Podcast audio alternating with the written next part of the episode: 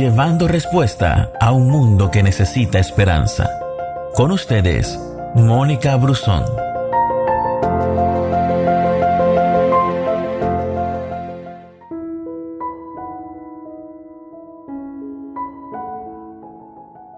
El amigo que nunca falla.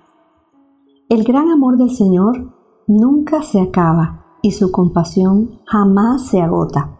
Cada mañana se renuevan sus bondades y muy grande es su fidelidad.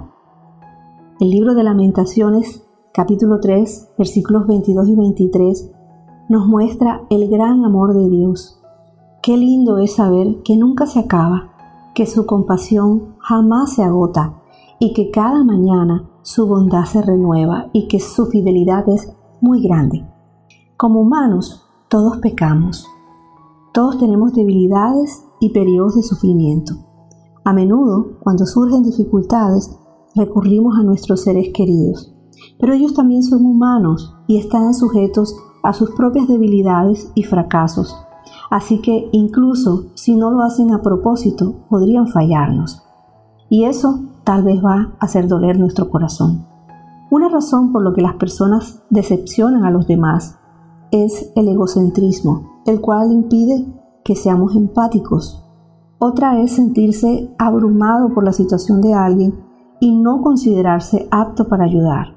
Y una tercera posibilidad es que los seres queridos de esa persona no deseen ser asociados con lo que la otra persona esté viviendo o con el pecado que haya cometido. Pero a los ojos de Dios, el arrepentimiento quita la mancha del pecado, pero nosotros no siempre perdonamos tan rápido. Podemos tener un espíritu crítico, ¿no es cierto? A veces no damos apoyo emocional porque suponemos las causas de una situación, como cuando un amigo pierde un empleo o el banco le quita la casa. Sin embargo, las pruebas a menudo están fuera del control de la persona. Y comprender las razones por las que otros nos fallan ofrecen un poco de consuelo.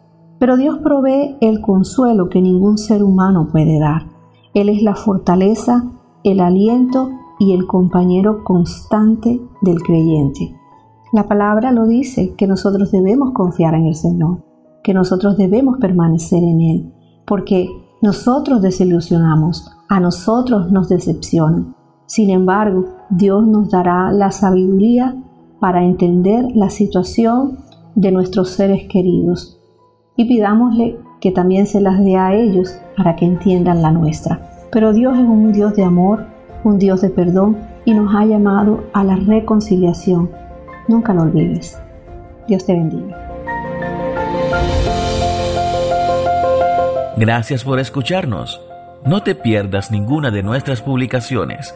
No olvides compartir este audio con todos tus amigos. Que Dios te bendiga.